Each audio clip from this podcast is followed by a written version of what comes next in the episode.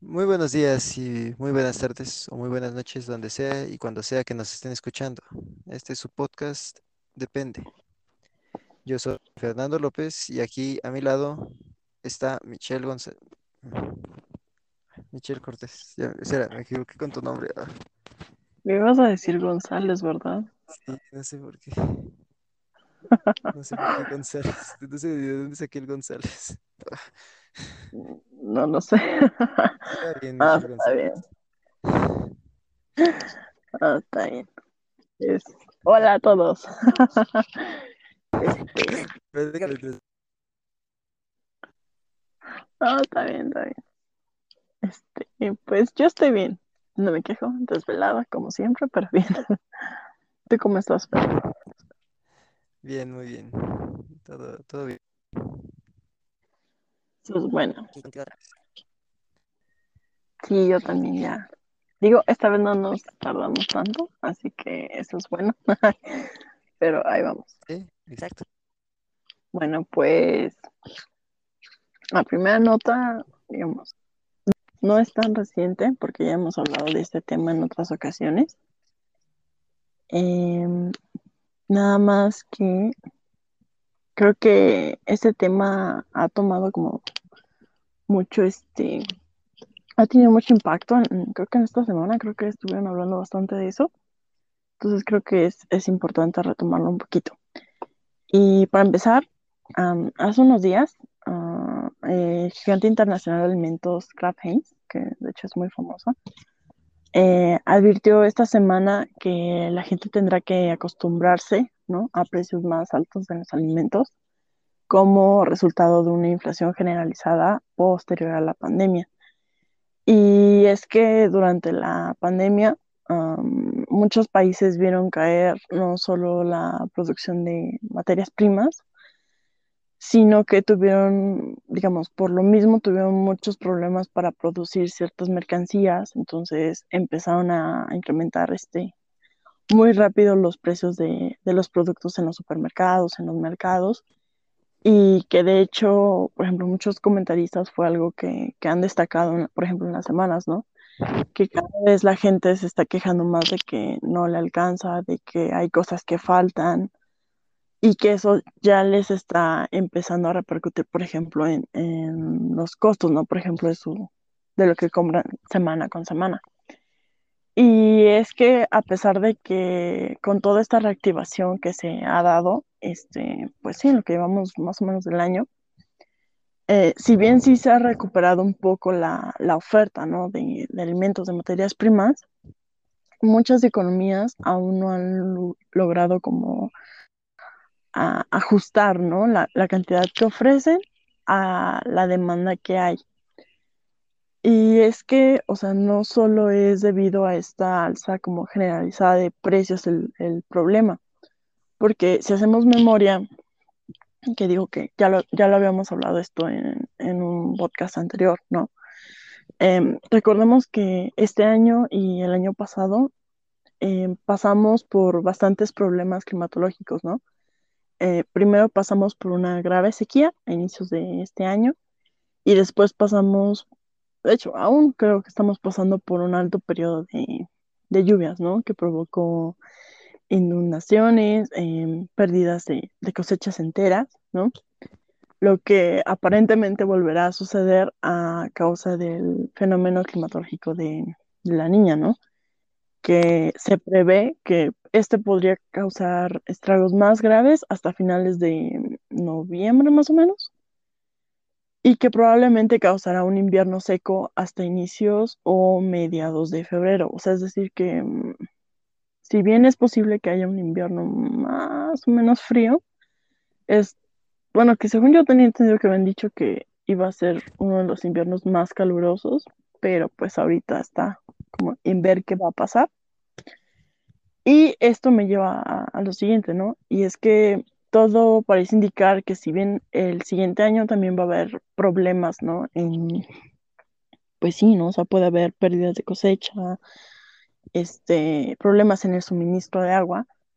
Eh, todo parece indicar que esta crisis alimentaria que ya estamos enfrentando lejos de evitarse, podría agravarse aún más, ¿no?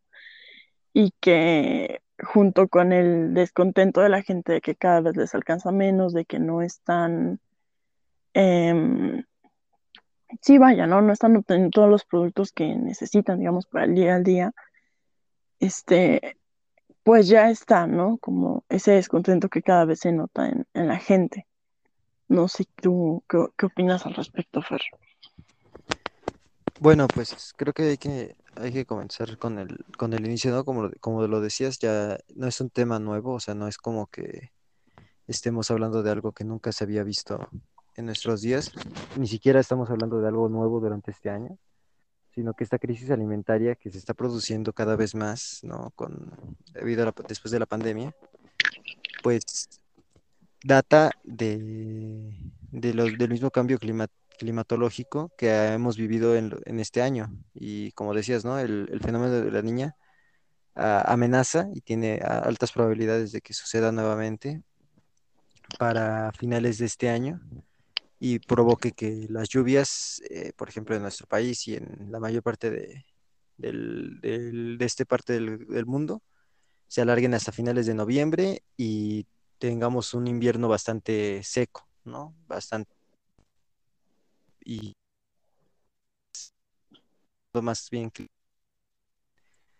en los, en los campos de, de cultivo. Eh, en- esto ha venido manejando pues desde hace ya varios meses, ¿no? Y se ha incrementado más la cantidad de cultivos que han estado en riesgo o de que han tenido producciones de diferentes eh, vegetales, eh, semillas, por ejemplo, ¿no? Eh, digo, mm, supongo que muchos hemos visto cómo, por ejemplo, han in- incrementado el, precio del aceite o de aceites vegetales o de aceites de semilla en general, ¿no? Debido a las presiones inflacionarias que ha habido debido a la baja cantidad de producción que han tenido ciertos cultivos, no solo aquí, ¿no? Sino importados de Estados Unidos u otras partes de- del mundo. Entonces, creo que, eh, bueno, creo que es importante de- destacar primero que la inflación que se está viviendo actualmente, ¿no? En, en estos en estos alimentos, pues no es una inflación como otros tiempos, ¿no? Que pudiera ser por ah, cuestiones mm, del, del combustible, por ejemplo, ¿no?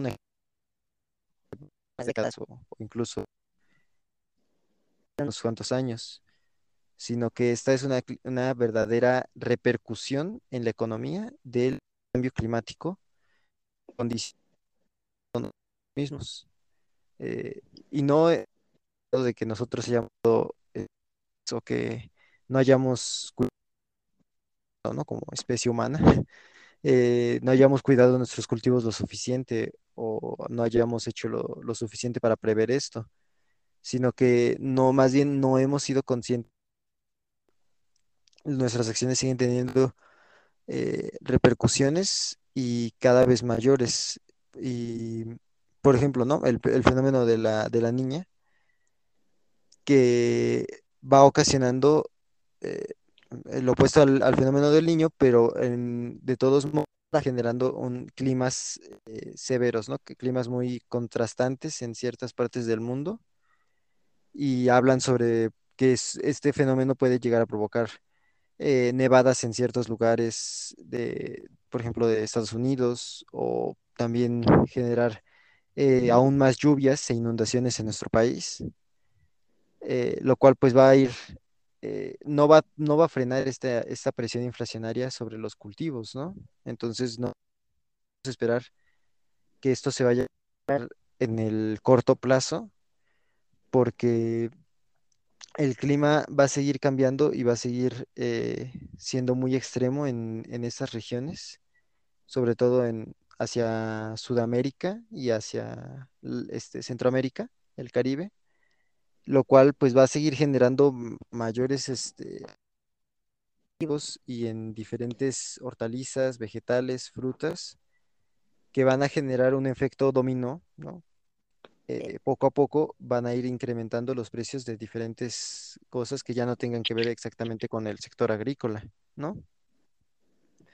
Entonces van a empezar a, a incrementar también eh, precios ya no solamente de comidas procesadas como eh, condimentos o aceites, sino también van a empezar a incrementar los precios ya de, eh, de bienes que no tienen como tal una relación directa con el sector eh, agropecuario. ¿No crees, Mitch? Sí, totalmente. Digo, creo que a estas al- alturas ya no se puede decir que, que el cambio climático es un, un invento, ¿no? O sea, claramente ya, em, digamos, ya es cada vez más notorio, ¿no? Que, que, que los efectos ya están ahí, ¿no? Y, y qué más claro ejemplo que lo que estamos viendo, ¿no? Y como bien dices, o sea, mm, por ejemplo, quiero suponer que un poco a lo que te refieres con el incremento, ¿no? Por ejemplo, productos que no son agrícolas. eh, es un poco lo que está pasando ahorita, ¿no? Creo que en la industria automotriz, ¿no? Que están habiendo incrementos en los precios de las piezas, cosas así. Exacto. Sí, o sea, o sea, em, y, y creo que tiene que ver un poco como con todo, ¿no? O sea, desde los impactos que ha dejado, por ejemplo, inundaciones, bloqueos de carreteras, este,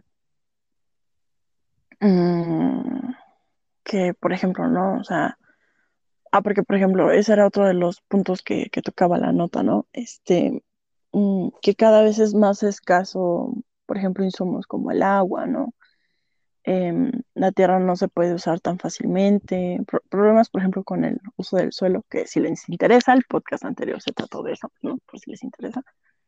Este, y, y justo eso, ¿no? O sea, que cada vez em, hay más eh, bloqueos, por decirlo de alguna manera, ¿no? Hay más problemas, em, no solo para que, digamos, ¿no? Eh, la agricultura se lleve a cabo, ¿no? Sino que ya está empe- empezando a, impactar, como bien decías, ¿no? En otros sectores, este, como por ejemplo el, el automotriz, ¿no? El manufacturero, que simplemente ya no, co- ¿cómo decirlo, no? Um, Sí, no, no, no son indirectos porque ya, o sea, ya intervienen en el proceso de producción, ¿no? O sea, ya no tienen agua, no tienen insumos, ¿no? Y por ejemplo, se ven afectados, por ejemplo, carreteras, este, mm, redes de suministro, o sea, ya, ya, ya es un problema integral, ¿no? Por decirlo de alguna forma. O sea, si hay un problema en uno, afecta a todos. Entonces, creo que, sí, es que se me fue la palabra. Entonces, este, eso, ¿no? Creo que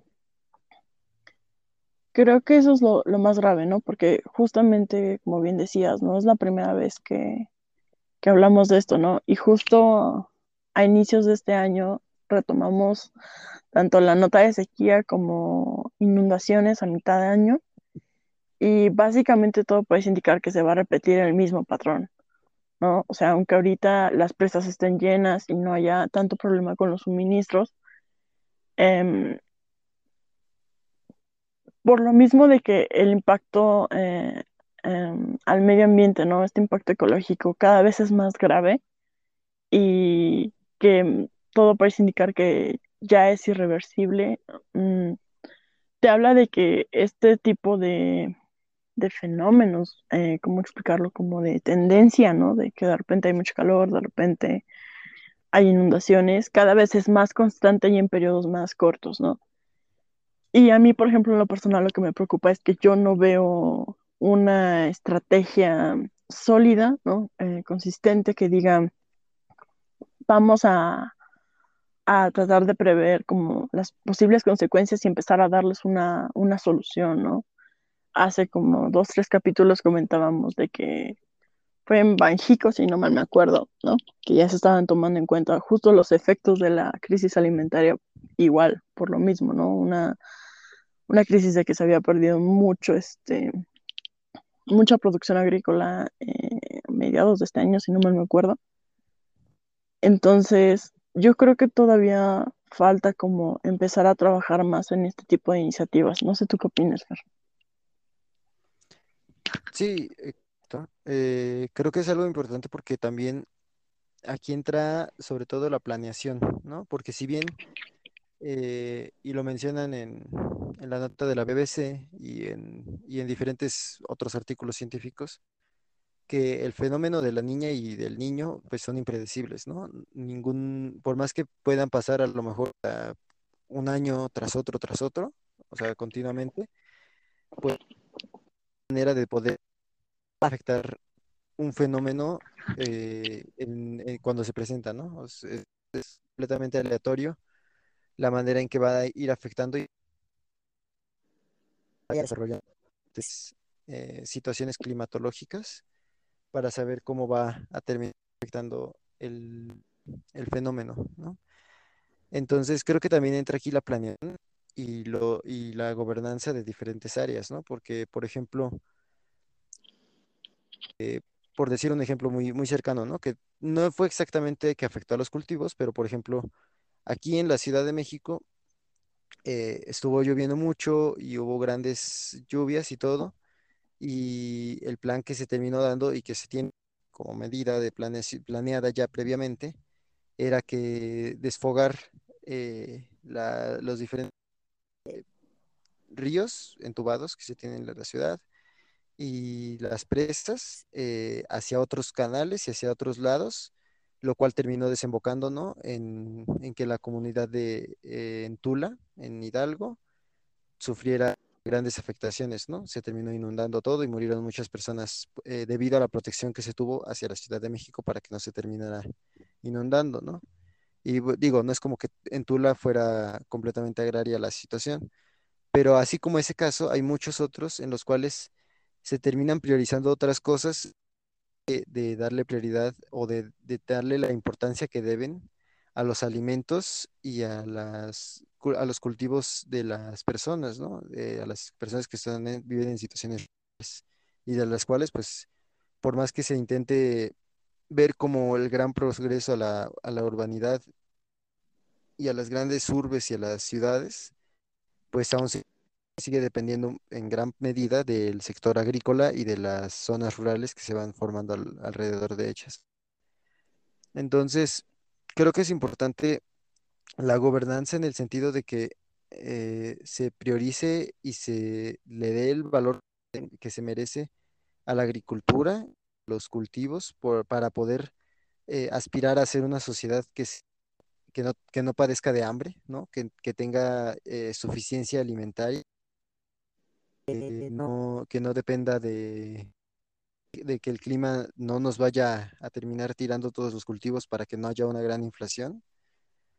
Eh, por lo cual, pues creo que sí también se tiene que voltear a ver el campo, que ha sido muy abandonado durante muchas décadas aquí en el país, y, y voltear a ver el, el cultivo, porque pues esto, esto nos está afectando, ¿no? Y como decíamos, como decías, eh, recordando lo que decíamos en capítulos anteriores, Banjico, ¿no? Cómo ha, cómo ha tomado en cuenta ya eh, el factor del, de la y de los precios agrícolas debido al cambio climático eh, dentro de sus tasas de interés, ¿no?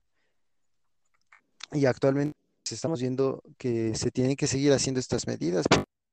No es, no es común en este momento, pero sí va a seguir siendo algo de relevancia el cambio climático y la manera en que nos estamos, eh, estamos afectando, ¿no? Al, al mismo clima y a la, a los niveles de, de precipitación, a, la- a los grados de temperatura, ¿no? Al, al aumento en, en grados de temperatura promedio que se tiene.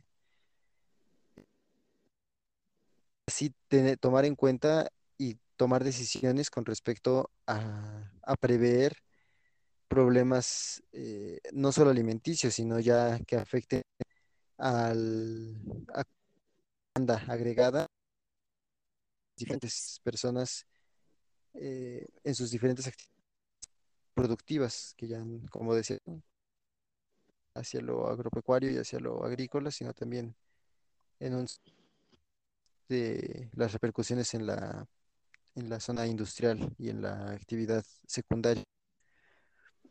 Eh, y creo que también es, es importante eh, entender que a pesar de que estemos diciendo que la y que, y que se tiene que, que, que esto ha sido la, la causante como tal de la, de la inflación que se vive actualmente, también es necesario tomar en cuenta que hay otros factores, ¿no? Como por ejemplo eh, problemas laborales, diferentes eh, demandas salariales que puede haber en, en diferentes lugares, así como tal, así como también eh, los, los problemas de la reactivación económica, ¿no? Que por ejemplo también hay problemas como por ejemplo lo de la, el enfoque hacia el carbón o hacia los combustibles fósiles que se le ha dado eh, a diferentes empresas para su, su actividad, así como las, la- el aumento de emisiones de gases del efecto invernadero a la atmósfera, en un futuro, o más consecuencias, ¿no? Y que puede hacer que ese fenómeno, que es la niña o el niño también, eh, puedan, puedan estar pasando más constantemente que otros, ¿no? Sí, totalmente de acuerdo, digo, justo como comentas, ¿no? Eh, eh, no solo el, el hecho de que no se le ha dado la, la importancia suficiente, no solo al campo, ¿no? Sino a los problemas que, que surgen, ¿no? Justo de, del que ha estado mucho tiempo desatendido, ¿no? Y es como un claro ejemplo, ¿no? Por ejemplo, durante la, durante, sí, durante la pandemia, incluso so- durante este año. Em, ¿cuáles fueron, por ejemplo, las, las decisiones que, que tomó el gobierno, ¿no? En lugar de, por ejemplo, pues, ay, en lugar de apoyarlos, cosas así, eh, empezaron a importar más, ¿no? O sea, por ejemplo, la importación de maíz aumentó considerablemente en general, ¿no? De, de productos agrícolas. Y al contrario, ¿no? Por ejemplo, muchos productores de, de pues sí, ¿no? Digamos, en, el campo mm, tuvieron, por ejemplo, que, que dedicarse a otra cosa porque simple y sencillamente no estaban recibiendo el apoyo necesario para, para seguir adelante, ¿no? O sea, creo que, por ejemplo, la única iniciativa, entre comillas, que vi fue lo de, creo que se llama el Tenguis de Bienestar, ¿no? Que O sea, si bien se presenta como a precios accesibles, ¿no? Eh, las mercancías, este, realmente no me parece que sea la manera ni adecuada, porque además se, sigue dando esta costumbre de que se abarata la, no solo la mano de obra campesina, sino sus cultivos, ¿no? O sea, es como, por ejemplo, creo que una vez en un, creo un reportaje,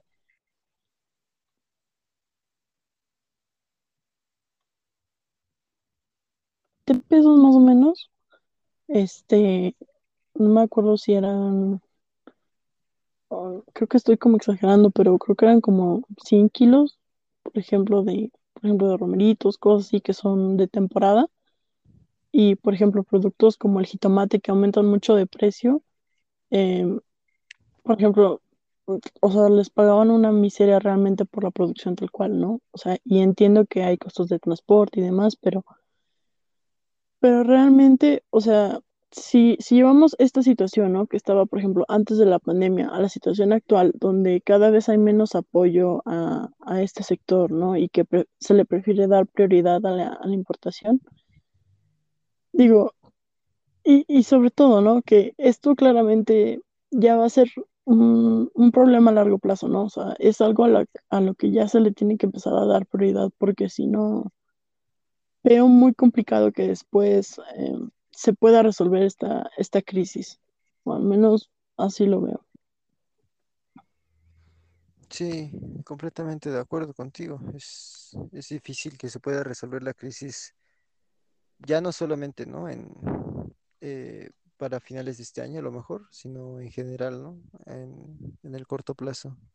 o hasta el mediano plazo. Entonces, creo que va a ser importante ver también lo que pasa eh, con las demandas de, como decías, ¿no? De productos de temporada o, de, o también de todos estos cultivos que son muy volátiles como el jitomate o el, el limón o, o el aguacate incluso, ¿no? También que sube mucho de precio a veces y ver qué puede, qué puede llegar a ocasionar, porque pues esto no va, no va a frenarse aquí, ¿no? No, y no se ve como que haya una medida o un cambio en, el gobierno o en algún, de alguna manera en, en el Estado para poder eh, frenar esta situación, o al menos no una que se vea como la más adecuada o, o una clara solución a, a los problemas. Sí, no. Pues digo, por lo pronto no nos queda más que esperar, ¿no? Que, que pues, digo, realmente se les empieza a voltear a ver y, y se le, pues sí, ¿no? Que, que haya proyectos que ayuden a, a mejorar esta situación para los productores de- del campo mexicano. Digo, y que nosotros, ¿no? También am, apoyemos un poco el, el consumo local, ¿no? De, de estos pequeños productores. Digo que, que también si bien no, no reciben tantos a- apoyos este, por parte del gobierno, pues sí, por lo menos que, que uno, ¿no? Como consumidor, sí trate de, pues de echarles un poco la mano. Y pues a ver, ¿no? Cómo va evolucionando todo esto. Exacto. Bueno, ahora cambiando un poco de tema, em, bueno, mejor dicho, cambiando completamente de tema, otra noticia que, se ha, que ha sur- surgido en las últimas semanas y quizá hasta en el último, en este último año, pero ha incrementado en estos últimos días, eh, es la situación laboral en, en Estados Unidos, la cual eh, pues ha cambiado con, sobre todo por las cuestiones de la pandemia, eh, lo cual pues ha, generado actualmente muchas huelgas y disputas sindicales, ¿no? Eh, negociaciones algo ríspidas entre diferentes empresas grandes de Estados Unidos y los sindicatos existentes y nuevos que se han creado o que han crecido en tamaño considerablemente. Y eso es debido en, en gran parte a, que durante la pandemia eh, se ha generado como una escasez de mano de obra, en diferentes sectores clave de la economía estadounidense.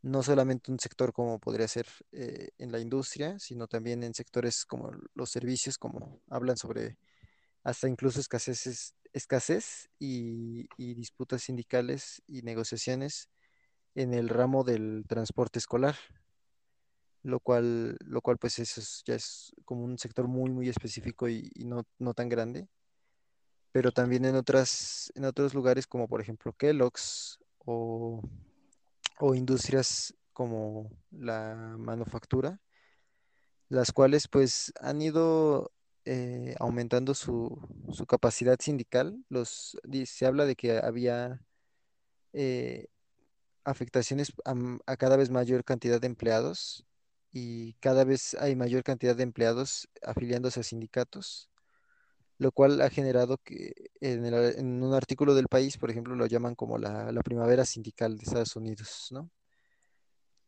Se habla de que eh, estos sindicatos, estos nuevos sindicatos y estos viejos sindicatos que se han, que han resurgido durante la pandemia, eh, están buscando una mejora en las condiciones laborales para los, ciudadanos estadounidenses, pero no solamente en el sentido de un aumento salarial posiblemente o, o algún, algún trato así por el estilo, sino también eh, hablan sobre el tiempo laboral, ¿no? El tiempo de la jornada laboral que quieren eh, que disminuya o que al menos que sea más, eh, que se compensen más los tiempos extra que se están, eh, que se están experiment que están realizando los trabajadores y no se están pagando de la manera eh, que se esperaría por parte de los sindicatos.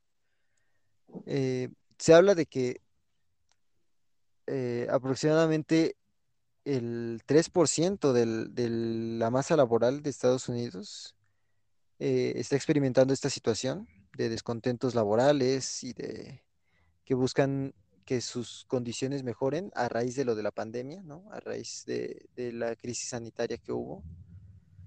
Eh, entonces, esta es una repercusión que, pues la verdad, creo que no muchos analistas habían eh, esperado, o al menos no, no, no, la- no era como de lo más eh, sonado durante las, los diferentes pronósticos de lo que iba a pasar después de la pandemia.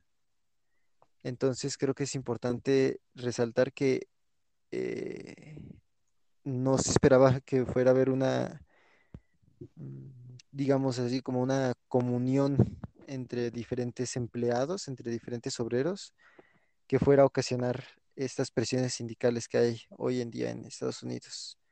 Y los, los resultados pues aún siguen siendo un tanto inciertos o si van a poder ser eh, escalables, ¿no? A, más grande medida o que vayan a generar un mayor eh, impacto.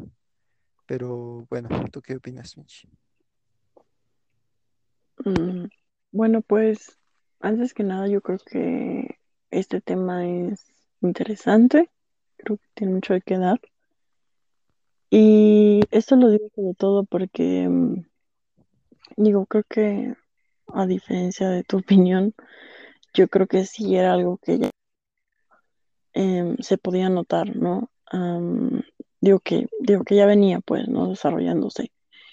Y esto lo digo porque mm, ya desde hace unos, yo creo que tres, sí, como hace unos tres años, ¿no?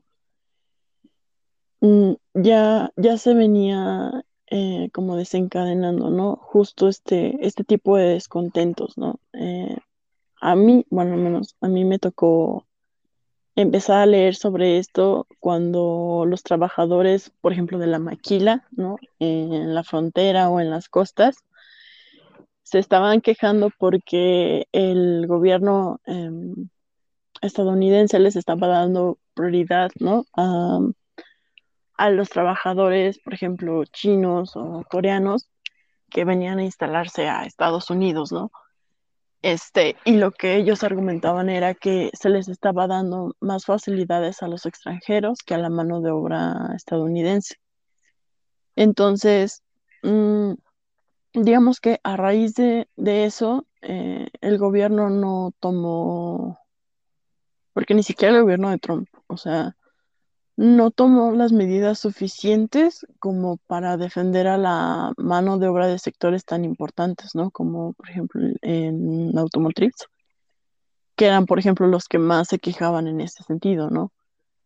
Y por ejemplo, ¿no? Otros de los sectores que se quejaba también mucho eran mm, el, bueno, los que por ejemplo se dedican al campo porque decían que, por ejemplo, estas empresas chinas o extranjeras estaban apropiándose de manera eh, ilícita, eh, no solo de sus negocios, ¿no? ya sea de sus clientes o de sus rutas de comercio, sino que poco a poco estaban obteniendo concesiones para trabajar este, obtener beneficio de, de- las tierras americanas, ¿no? Que decían.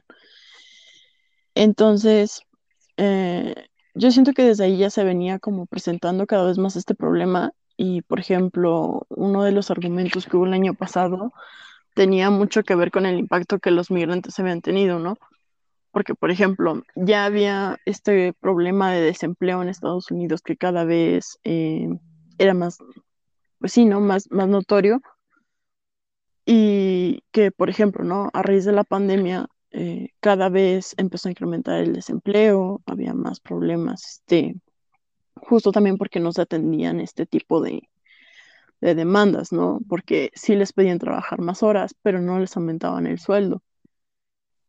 Y, por ejemplo, eh, ju- justo con esto con los migrantes que empezaron a llegar, este, decía, ¿no? Ahí, ahí en la nota, si no mal me acuerdo, que lo que hacían estas empresas era que eh, hacían acuerdos o alianzas con estos grupos de migrantes y los contrataban y aunque no les pagaran lo mismo que a un trabajador estadounidense, pues a ellos les servía, ¿no? Porque pues finalmente era mano de obra barata que, que podían explotar y que además era mano de obra indocumentada. Entonces, dirían, parecería una ganga, ¿no? Para cualquier empresario.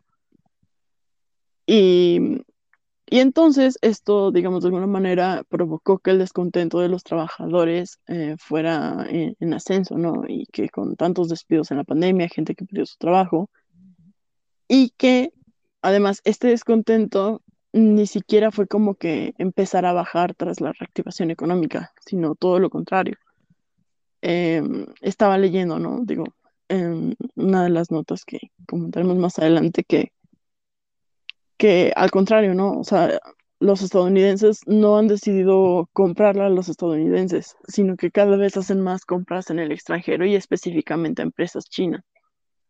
Entonces tampoco están ni apoyando a sus productores locales, ni, ni básicamente el comercio, um, digamos así decirlo, nacional, ¿no? Y lo que también es un problema porque, por ejemplo, ahí entra mucho el problema de los precios, ¿no? Que como en Estados Unidos se tiende a tener eh, salarios más altos, los productos son más caros incluso para un estadounidense promedio.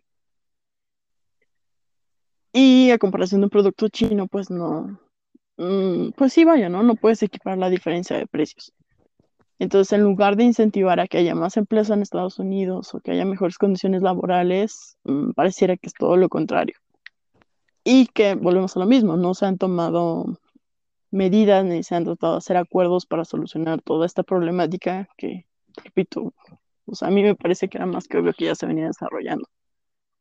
Entonces, este, mm, pues sí, ¿no? Y justo es que empieza esta oleada, ¿no? De, sindicatos que, bien comentas, ¿no? Que, que justo, ¿no? En medio de esta reactivación y de que no se está dando solución a, estas problemáticas, es que pues los trabajadores ya están hartos, ¿no? Digo, y, se entiende, es totalmente comprensible. O sea, realmente no, yo creo que están en todo su derecho de, exigir mejores mm, condiciones de trabajo. Digo, sobre todo en, este tipo de sectores como de maquila o agrícolas que si bien no están tan descuidados como en el caso mexicano, pues sí les afecta y sí necesitan mejorar este, este tipo de problemáticas, ¿no crees? Sí, exacto. Creo que eh, ese es un punto muy, muy importante el que resaltabas, ¿no? De la migración. Porque, pues, sabemos, ¿no? Por ejemplo, con, la, con el ascenso de Donald Trump a, la presidencia de Estados Unidos, pues uno de sus estandartes, ¿no? Era la industria estadounidense sobre otras industrias, sobre la industria deslocalizada eh, buscando mejorar las condiciones laborales, ¿no? Eh, porque argumentaba, ¿no? Eh, el, tan sonado discurso que, le, que, mucha parte de Estados Unidos le, gusta, ¿no? Que los migrantes están, están robándoles sus, empleos a los americanos. Pues digo, es debatible, ¿no? Si, si es cierto o no. Es muy cierto que, hay un descontento generalizado población americana, la, población sobre eh, si los migrantes deben o no son beneficiosos para su mercado laboral, ¿no?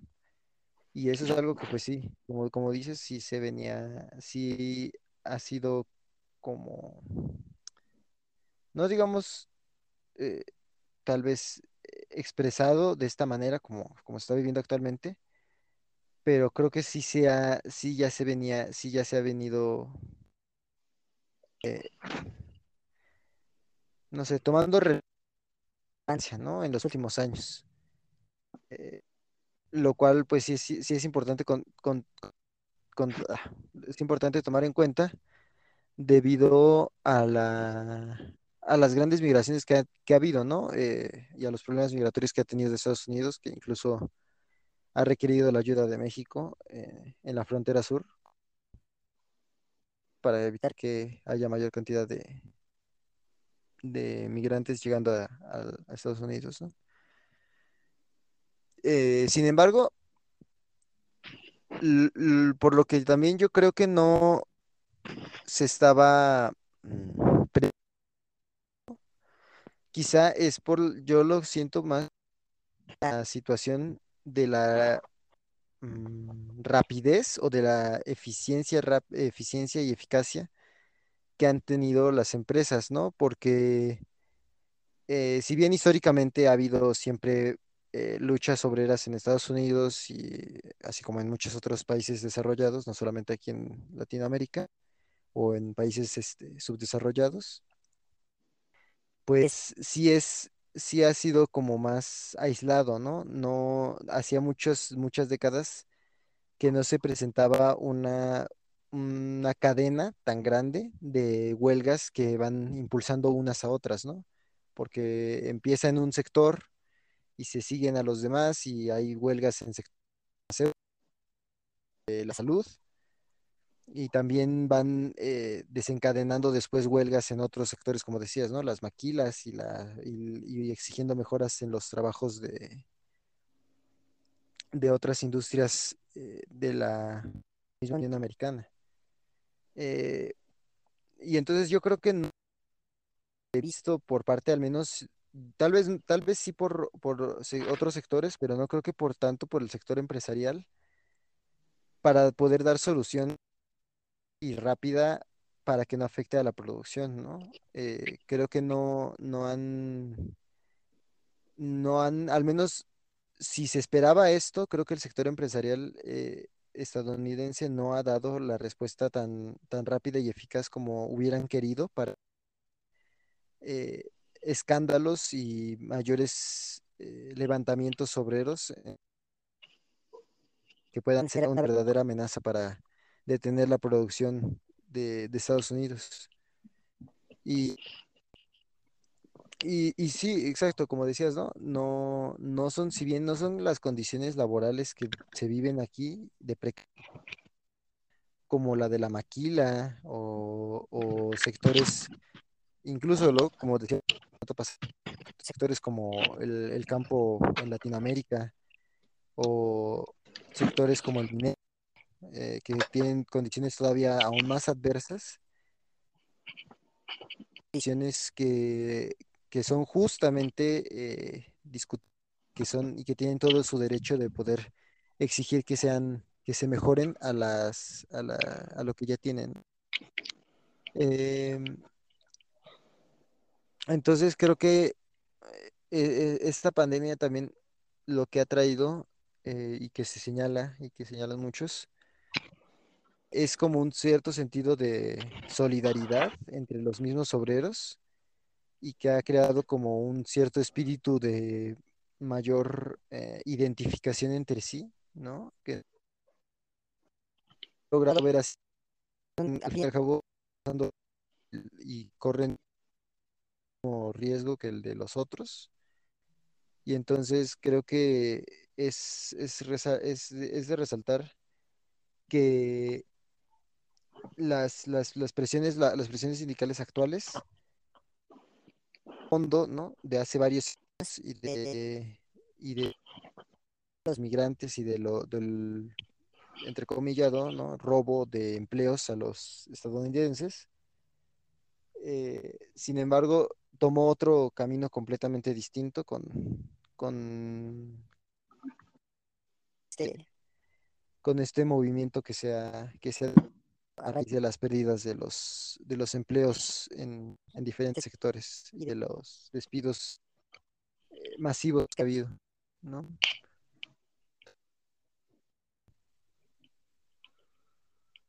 Mm, Pues sí, yo creo que, digo, a lo mejor, un poco así lo que dices, ¿no? A lo mejor toda esta situación de, de la pandemia, ¿no? Y, y de darse cuenta, ¿no? De que el problema no es de cada uno, ¿no? Sino que así como tú corres el riesgo de, que te despidan, yo también tengo el mismo riesgo, ¿no? Tengo los mismos problemas, ¿no?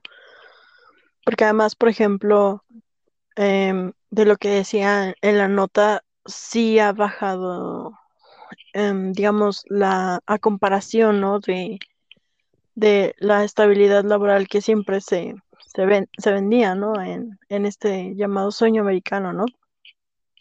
De que puedes tener tu casa, puedes, este, tener, este, que la familia feliz, ¿no? El trabajo de tus sueños, o sea, y que yo creo que a muchos a muchos estadounidenses se les cayó este sueño durante la pandemia, ¿no? O sea, muchos perdieron su casa, perdieron sus empleos, eh, perdieron familiares, o sea, dirían, se les, se les movió el piso, ¿no? O sea, la, la poca estabilidad, o mucha poca estabilidad que, que tenían, ¿no? Y que creo que sí es un, un, momento importante de, de reflexión para ellos, sobre todo porque, si bien como dices, ¿no? O sea, a lo mejor en Estados Unidos es un poco más común ver estos eh, movimientos, ¿no? Eh, sociales de trabajadores, pero a lo mejor no con, no tenía, o al menos desde mi perspectiva, no, no, no, no habían pasado tantos años desde un, un movimiento así de importante, o sea, en cuanto a los trabajadores, ¿no? Que, que realmente se unieron por mejorar las condiciones laborales de todos. Y que creo que eso es algo muy importante, ¿no? Ahora, por ejemplo, algo que, que también comentabas, ¿no? De que a lo mejor eh, los empresarios no, no se dieron cuenta de que venía esta, este movimiento, ¿no? Ya, ya desarrollándose, ¿no? Pero, mm, por ejemplo, ellos también se han visto afectados por la pandemia, a lo mejor más, menos, pero se han visto afectados. Y, por ejemplo, eh, muchos de ellos se confiaron en que el gobierno les estaba dando subsidios, em, no solo a las empresas, sino apoyos a los trabajadores. Y muchas veces creo que ese es el error que cometen las empresas, que creen que ellos se pueden lavar las manos y que el gobierno es el que se tiene que encargar de, de darles apoyos, pues finalmente, ¿no? A, a los trabajadores, a la gente que lo requiera, como si no tuvieran una responsabilidad de también hacer algo al respecto.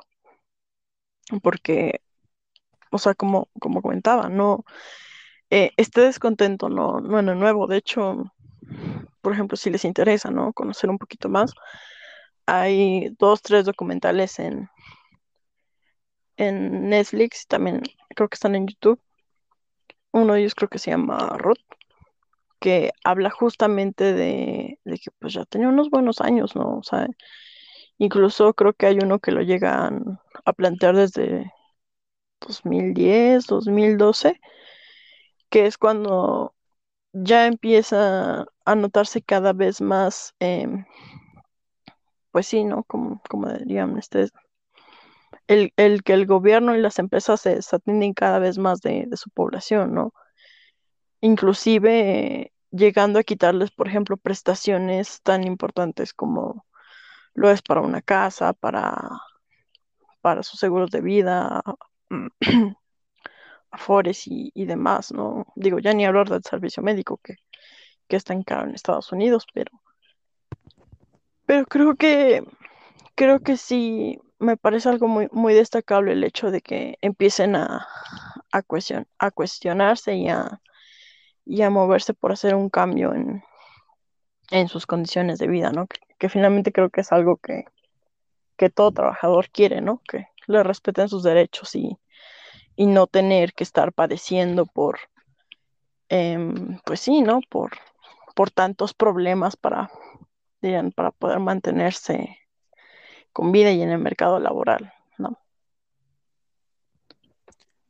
Sí, exacto. Es, eh, de hecho, eso que dices hacia ahorita al final, ¿no? La cuestión con la, con la salud, ¿no? Para- porque, por ejemplo, ah, muchos, muchos, mm, estamos aquí, ¿no? En México, por ejemplo, acostumbrados a instituciones como el ISSSTE o como el IMSS, ¿no? Que las damos como por hecho. O sea, que existen.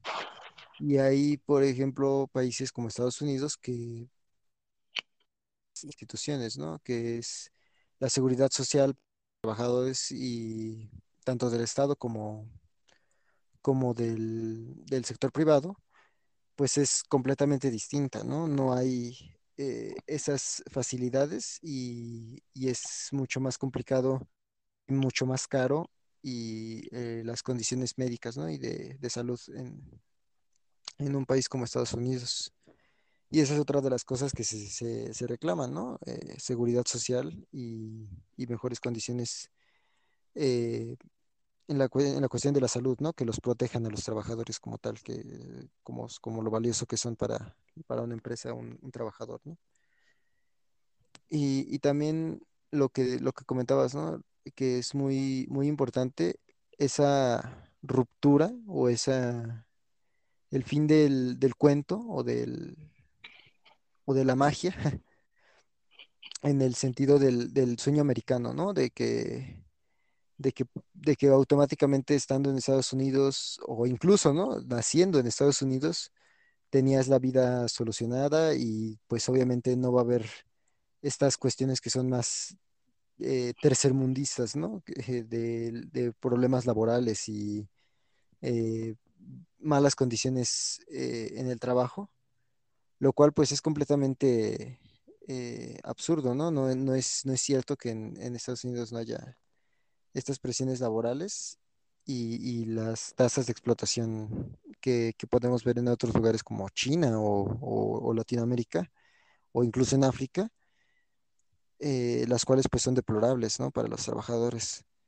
Entonces creo que eh, es, es importante porque ya no estamos hablando de que en este momento eh, Estados Unidos esté en una fase baja de su ciclo, ¿no? Del ciclo económico o que su ciclo esté en una tendencia descendiente, descendente, perdón, eh, y que vaya eh, hacia una recesión, pues bueno, no se espera, ¿no? Que fuera, que vaya a haber una recesión ahí, sino que estamos hablando de que es un- de que es- estamos en una parte de la parte ascendente del ciclo, ¿no? Está la, la economía norteamericana está reapuntando y Estados Unidos está eh, reabriendo otra vez su economía completamente y intentando restaurar las condiciones.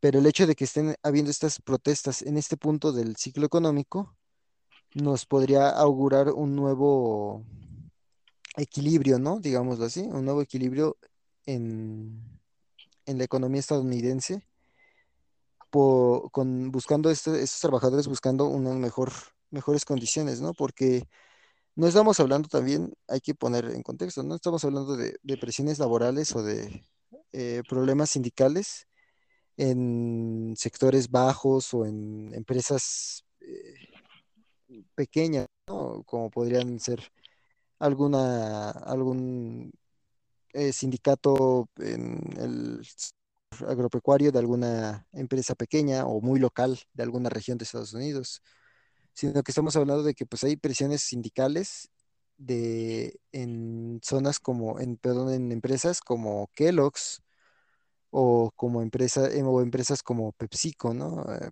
eh, que son empresas eh, multinacionales y que tienen eh, eh, otras partes de su conglomerado en otras regiones del mundo Eh, sin embargo, pues ahora están sufriendo presiones laborales en, en los lugares en donde, por ejemplo, se podría pensar que tienen mejores condiciones laborales, ¿no? O sea, ya ni siquiera están, ya no los están reclamando solamente en donde realmente son despiadadas eh, e inhumanas sus condiciones laborales, sino que también en, en sectores eh, y en lugares como Estados Unidos se está reclamando una mejor eh, condición laboral y que dejen de, de la explotación a los niveles en que la, en que la hacen. Entonces, creo que, eh, digo, ya eso es como una opinión personal, para mí es eh, esperanzador que de un país tan avanzado, o, en el sentido capitalista que se tiene, eh, tan avanzado y que sea una potencia a nivel mundial como es Estados Unidos y que la clase trabajadora de este país eh, esté promoviendo estos, estos movimientos laborales y esos movimientos sindicales para mejorar la mano de obra, eh, qué tan grande o qué tan eh, mala o buena puede ser la situación de la empresa, ¿no? Eh, sin embargo, pues creo que también lo que está, como decías tú también, eh, es la, ineficacia y el desentendimiento del gobierno de las situaciones reales de su población, ¿no? Porque a la fecha, pues no hemos visto, eh, no sé, ¿no? Que el, que el presidente Biden tome con el, o haya tomado eh, durante esto ya, creo que ya lleva un año, ¿no? Casi, de, de gobierno, eh, que haya tomado como con la, con la, con la propiedad que se merece eh, a, a estas pro- protestas este, sindicales, ¿no? No, no, no hemos visto que, que haya, to- que haya sido eficiente su manera de poder contestar a, a esta, a esta nueva, ¿cómo se me fue la palabra? Bueno, a- bueno, a esta, a este movimiento obrero que, que tenemos, ¿no? Actualmente. Sí, totalmente, digo. mm, No estoy segura si lleva un año, no me acuerdo cuándo fueron las, las elecciones, pero, pero de hecho, ju- justo cuando fue, creo que fue hace como dos, tres semanas, que estaba este, escuchando el programa de Mari Carmen Cortés, ¿no? Y justo hablaban de, de que muchos estadounidenses estaban, pues no quiero decirlo en contra, pero sí tenían un gran descontento sobre, sobre mm, Joe Biden, ¿no? Porque justo con Trump sí se vendió todo este discurso de que dirían América para los americanos, ¿no? Y voy a darles mejores condiciones de, de, de trabajo y demás. Pero realmente, o sea, Trump se enfocó exclusivamente en el sector empresarial, ¿no? O sea, dejó totalmente descuidada a, los trabajadores. Entonces, y Joe, Joe Biden venía con este discurso de, de que, pues, no quiero decirlo antimigrante, pero pues sí, porque tampoco dijo los voy a ayudar, pero este sí venía con este discurso de les voy a dar mejores condiciones de vida, este, mejor trabajo, este, y cosas que no, no ha cumplido hasta la fecha, ¿no? Em, ahora, por ejemplo, algo que, que, que me gustó, ¿no? Que, que leí en el artículo era, era, era esta parte de que eh, los trabajadores decían que una de sus, pues, digamos así, ra- razones o justificación para, para exigirle más a, a sus empleadores era que ellos tenían el derecho de exigirles que compartieran la riqueza que los mismos trabajadores ha- ha- habían contribuido a, a crear, ¿no? Que, que digo, parece que no, pero yo, al menos en lo personal, yo tenía mucho tiempo que no escuchaba a alguien que también hablara un poco sobre la culpa que, que, que tienen o la responsabilidad que tienen las, las empresas, estas corporaciones, de darles mejores condiciones de vida y de trabajo a, a, los trabajadores, ¿no? Que creo que eso es algo también muy importante que, que, que me, gustaría, me, gustaría mencionar porque um, dirían, a ti te bajita la mano, también te habla de que la gente también está siendo más consciente de que el gobierno no es el único que tiene responsabilidades, ¿no? Sino de que así como trabajadores tienen sus propias obligaciones, ya sea fiscales o con las empresas, ¿no? De, de hacer un buen trabajo, ¿no? De entregar las cosas a tiempo, ¿no? Con, con las exigencias respectivas. eh, y gobierno tiene la, la, obligación, ¿no? También de proporcionarles servicios, este, y buenas condiciones de vida, bueno, pues las empresas sí se quedan con una buena cantidad de dinero, ¿no? De, de, de todas esas ganancias que, que se van generando independientemente de las inversiones y el sector financiero, sino también por esa gran cantidad de trabajadores que están detrás, ¿no? Y que no es nada más que los contraten y ya, sino que también se tiene que ver un esfuerzo de su parte por, pues sí, ¿no? Por, preocuparse por los trabajadores y por ofrecerles lo, lo, lo mejor que puedan, ¿no? Finalmente, no, no se trata nada más de mantenerlos vivos y ya. O sea, ellos también tienen necesidades específicas y, y claramente eso se ve reflejado en, en estas olas este, de, de huelgas, ¿no? Que, que, que, claramente, aparentemente no van a, a parar en, al menos yo creo que en los próximos meses.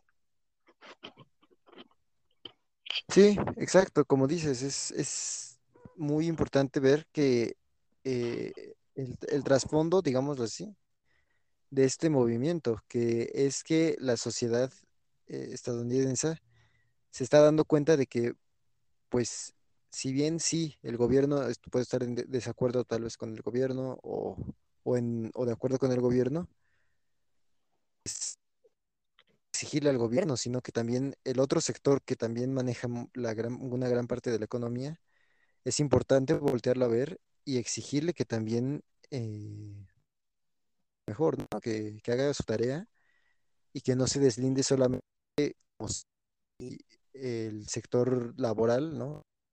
y el empresariado eh, estuvieran como distantes, sino que pues son, es una relación mutua que debe de, tendría, ¿no? En, en el papel tendría que ser eh, no tan desigual, o que generara una mejor condición, o al menos un poco mejor, ¿no? Que de lo que se vive.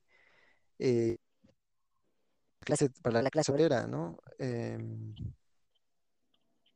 porque si bien eh,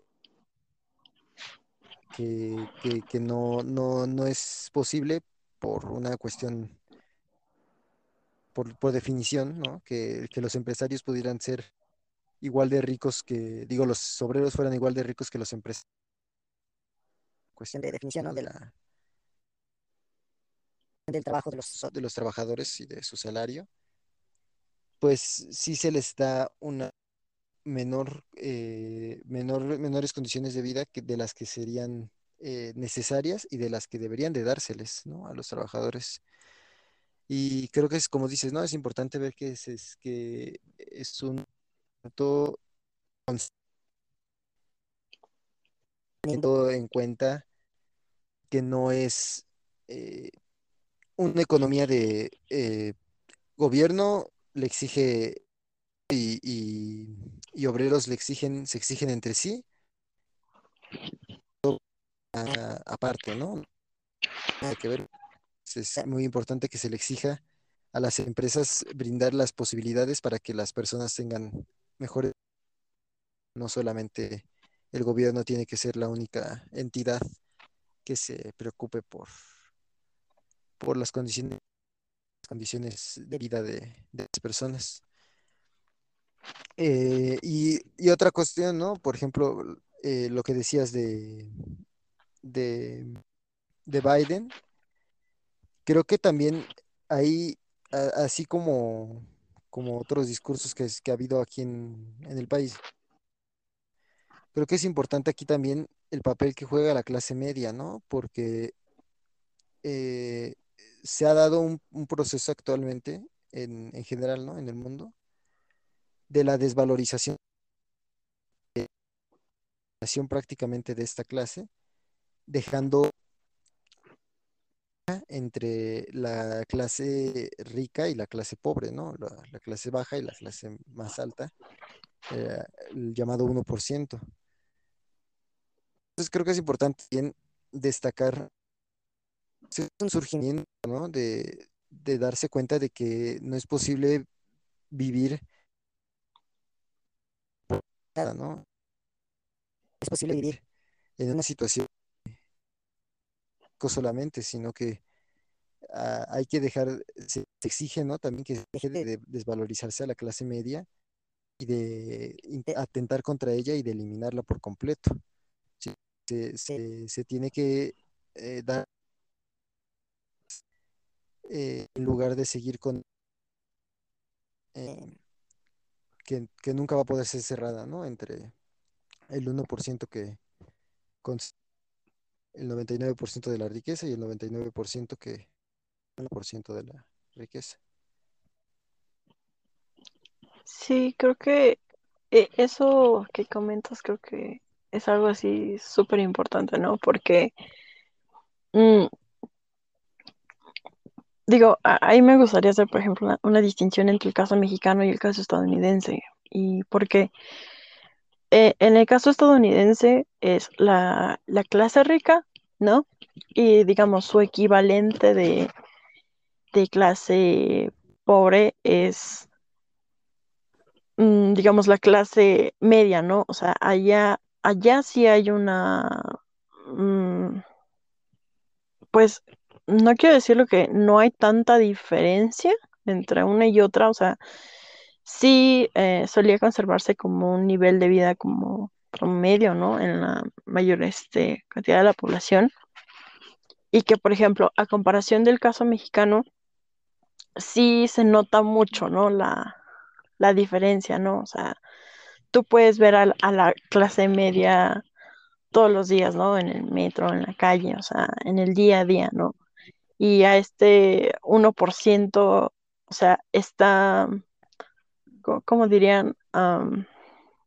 o sea, lo, como que lo tenemos muy bien identificado, ¿no? Como ciertos personajes de que aparecen en la política, este, o en la televisión que decimos, ah, es que es el empresario tal, ¿no? O es de los personajes más, más ricos, ¿no? Del, del país. Y después tenemos a toda esta, diríamos, eh, gran parte de la población que está en pobreza o en pobreza extrema, y que, por ejemplo, remitiéndonos un poquito a los datos, ¿no? Que salieron este año donde está esta tendencia que desaparezca la clase media en el país y que gran parte de lo que era la clase media en México ha pasado de pobreza o ha pasado a pobreza extrema, ¿no? Y que claramente esta tendencia lo único que hace es, es justo lo que dices, ¿no? O sea, esta polarización de de que cada vez se nota más ese 1% contra toda la parte de, digamos, ¿no? De personas que ya están en pobreza, pobreza extrema y que prácticamente ya no hay clase media, al menos aquí, ¿no? En el país. Entonces, creo que, creo que esa separación es, es fundamental, ¿no? Porque, por ejemplo, en la nota venía que muchos de los estadounidenses estaban tratando de recuperar la clase media en Estados Unidos.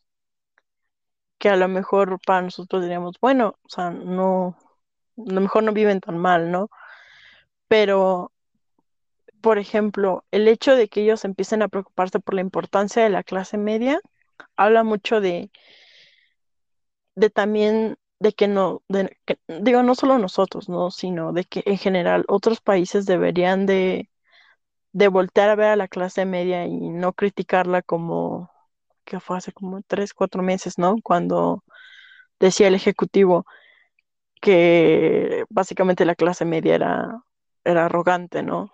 O sea que, y que él que quería crear una, ¿cómo decía? Una clase media con moral. No me acuerdo bien cómo dijo, ¿no? Pero o sea, justo criticando y dando a entender que la clase media mexicana no, no le era útil, ¿no? Y entonces creo que es que justo con este movimiento, digamos, sindical, ¿no? Todas estas huelgas, creo que sí sería importante voltear a ver el por qué lo están haciendo, el, a lo mejor el cómo podríamos eh, empezar nosotros, ¿no? También a ver nuestra situación, ¿no? Cómo estamos, ver que no, no es nada más el problema de uno, ¿no? Sino es problema de, de todos, ¿no? Lo, lo que está pasando. y que está bien el exigir mejores condiciones de no solo de trabajo, sino de vida, ¿no? O sea, que no nada más gobierno o dirían que uno mismo es el, el encargado, ¿no? De, de buscar tener mejores condiciones de vida, ¿no? Sino que también hay otros agentes, hay, hay otras cosas que, que, que condicionan, ¿no? El hecho de que nosotros tengamos también esas, esas oportunidades, ¿no? Sí, creo que exacto, ese es un, tema muy importante, ¿no? Que, que, que comentas de la, eh, obviamente, ¿no? La- las condiciones son completamente distintas en Estados Unidos y México, o en general, ¿no? Incluso entre toda Latinoamérica. Eh, pero creo que, exacto, ¿no? Es, es muy importante que eh, no solamente se tome como una situación aislada y que Estados Unidos hizo esto o está pasando esto en Estados Unidos, sino que es algo importante que ver para todos nosotros, ¿no? Para todo, para todos los países y para diferentes eh, sectores de la población que veamos que, que no hay que dejar atrás o que no hay que dar como perdida esta lucha y que esta brecha se puede cerrar, ¿no? O sea, no, no es, no es fácil, ¿no?